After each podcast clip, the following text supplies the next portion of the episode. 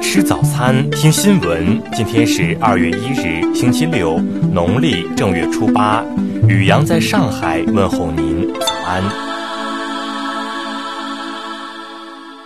先来关注头条新闻。在昨晚央视《新闻一加一》节目中，白岩松连线湖北省省委副书记、武汉市市委书记马国强。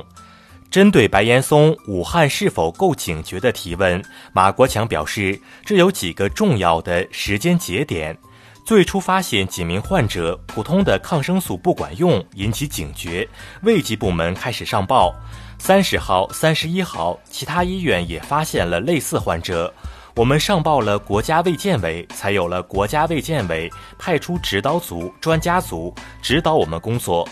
到了一月十二日、十三日，又是重要的时间节点。随着病例增加，特别是泰国爆出了第一例从武汉去的旅游的人，我们采取了机场测温、高铁站测温的措施。随着疫情发展，到了二十号，又是一个时间节点。李克强总理召开常委会，把这类新型肺炎界定为乙类传染病。我也在想，如果我们能早一点采取措施，效果可能会更好。比如说，在十二、十三号测温的那天，是否可以采取像二十三号采取的，控制飞机、高铁、汽车轮渡出行？那时如果采取措施，可能疫情会有所缓解，不至于像现在这样一种状况。再来关注国内新闻。外交部消息，为防控新型冠状病毒感染的肺炎疫情，截至一月三十一日，已有六十二个国家对中国公民实施入境管制。武汉市长周先旺昨晚表示，火神山医院将从二月三日起正式收治病人，雷神山医院将从二月六日起正式收治病人。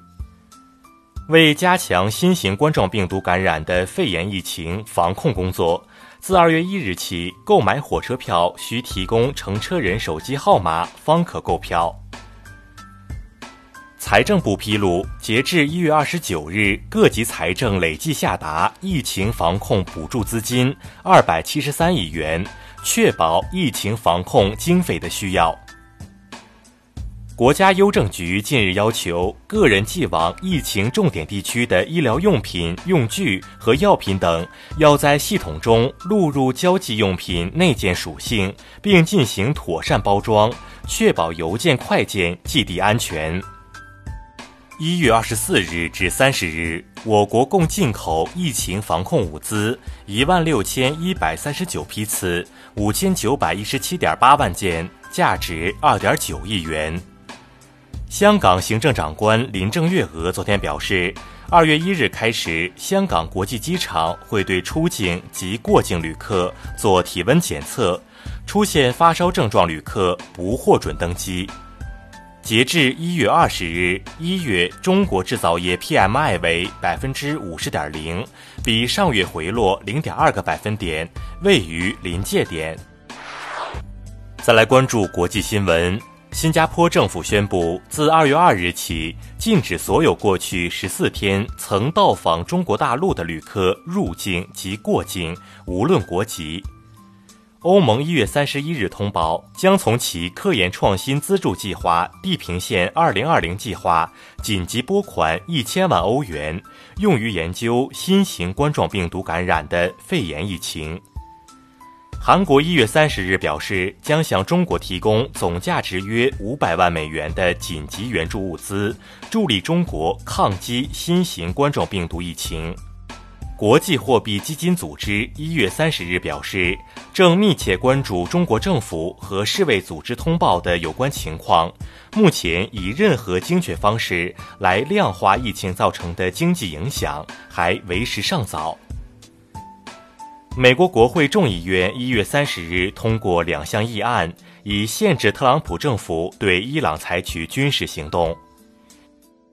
一月三十日，美国疾控中心确认该国出现首例新冠病毒人传人病例，患者为此前一位感染病例配偶。当前，美国已有六例确诊病例。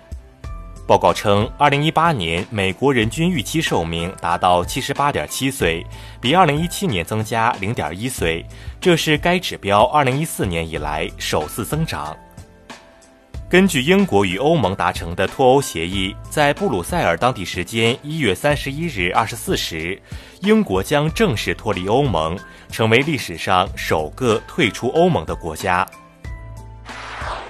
再来关注社会民生新闻。厦门昨天正式上线购买口罩预约系统，登记对象为厦门户籍人口或在厦缴纳社保人员，购买者需摇号抽签到线下门店购买。宁夏固原两家娱乐场所近日无视相关公告和通知，无视疫情传播的严峻形势，私自开门营业，最终被双双关停。两名场所负责人张某某、梁某某分别被行政拘留十日。杭州一男子徐某因表弟开车进村拜年，被防疫工作人员拦住，自己到村口欲带表弟进村，又遭拒，遂与防疫人员发生争执，并将一名防疫人员推倒在地，最终徐某被拘十日。北京一男子韩某在乘坐公交时，乘务管理员提示其应佩戴口罩乘车，其不听劝阻并辱骂乘务管理员，最终韩某因侮辱他人被行政拘留。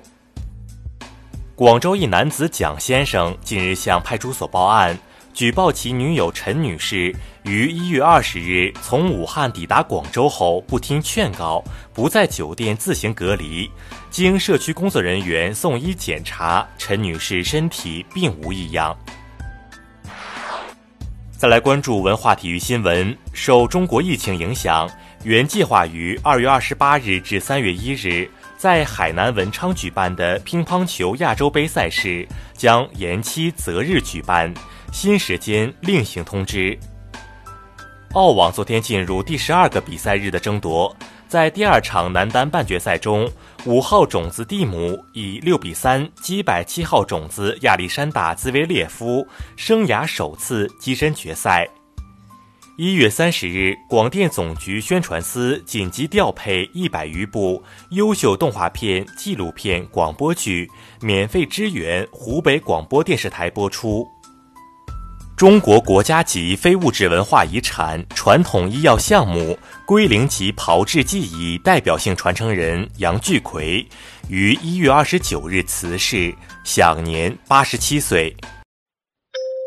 以上就是今天新闻早餐的全部内容。如果您觉得节目不错，请点击再看按钮。咱们明天不见不散。